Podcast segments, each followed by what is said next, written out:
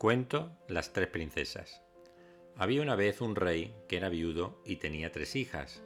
En las cercanías de su reino vivía una reina, viuda como él, que tenía un hijo muy alegre, simpático y valeroso. Ocurrió que el rey viudo se casó con la reina viuda, y ésta fue a vivir con su único hijo al palacio del rey. No es de extrañar que al poco tiempo las hijas del rey se enamorasen del muchacho y quisiesen las tres a la vez casarse con él. Un día fueron a hablar con su padre y le dijeron, Padre, las tres nos hemos enamorado del príncipe. Ya que solo una de las tres puede ser su esposa, te rogamos que seas tú el que decida quién ha de ser su mujer. Al escuchar estas palabras, dijo el rey, Hijas mías, ¿cómo puedo decidir yo algo semejante? Es muy difícil. Pero bueno, os hago esta propuesta. Salid a recorrer el mundo, y aquella que me traiga la cosa más preciosa que existe bajo el sol, recibirá como premio el casarse con el príncipe. Las tres princesas salieron en busca de la cosa más preciosa del mundo. En la primera encrucijada se separaron y cada una escogió su camino. Pasado algún tiempo, la primera princesa llegó a una gran ciudad y comenzó enseguida a preguntar dónde podría encontrar algo precioso.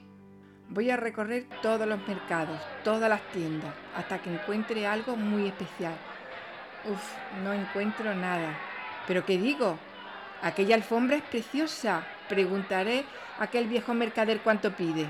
Señora, no es una alfombra normal, es mágica. Tiene un muelle secreto que al tocarlo se eleva por los aires y vuela donde quiera su dueño.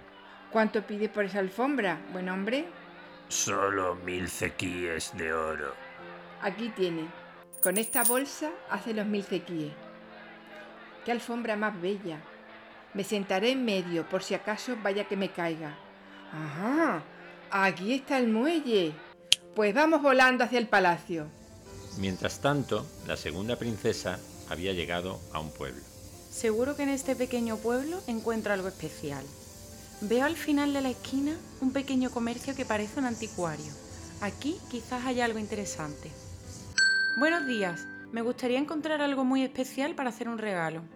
Señora, tengo lo que necesita, un catalejo mágico que mirando por él puede verse al instante todo lo que se desee. Voy a ver si es verdad y puedo ver lo que hace mi hermana mayor. ¡Uf! ¡Increíble! Puedo verla volando en una alfombra mágica. ¿Cuánto pides por este catalejo? Me sentiría satisfecho con mil cequíes de oro. Creo que encima tengo esa cantidad. Tomad los mil cequíes y ahora regresaré a palacio.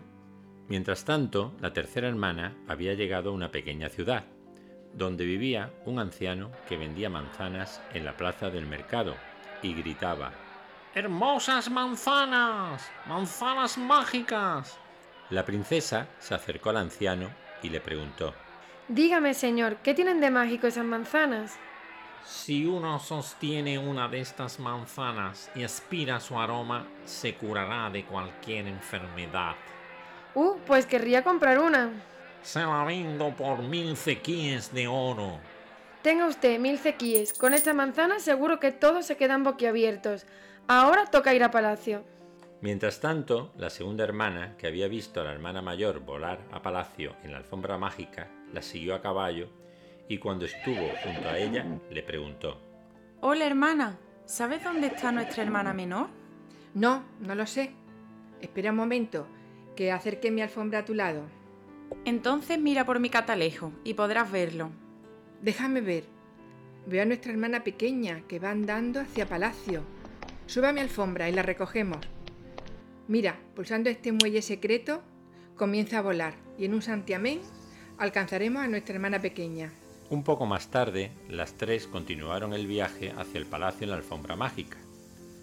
Poco tiempo después, la más joven cogió el catalejo, lo acercó a sus ojos y exclamó ¡Cielos! ¿Qué veo? No me atrevo siquiera a decirlo. ¿Qué ves? Déjamelo, por favor. ¡Uf! ¿Qué veo? Me tenéis en ascuas. Dejadme el catalejo. ¡Oh, Dios mío! Nuestro querido príncipe yace en su lecho. Parece muy enfermo. Vayamos a palacio de prisa. Yo puedo curarlo. La alfombra aceleró su vuelo y en un abrir y cerrar de ojos las tres llegaron a palacio. La menor de las hermanas corrió hacia la cámara del príncipe, ya a punto de salar el último suspiro, y le dio a oler la manzana mágica. Al instante, el príncipe se curó de su enfermedad. Las tres hermanas se reunieron entonces con el rey y le mostraron las cosas preciosas que habían encontrado. El príncipe será, sin lugar a dudas, mi esposo, puesto que le he curado con mi manzana mágica. No, porque sin mi catalejo nunca te habrías enterado de su enfermedad. Pero si no hubiese sido por mi alfombra mágica, no habríamos llegado a tiempo. El rey se quedó un rato pensando y finalmente dijo, Hijas mías, creo que el catalejo ha sido la ayuda más valiosa. Por ello, la segunda de vosotras merece casarse con el príncipe.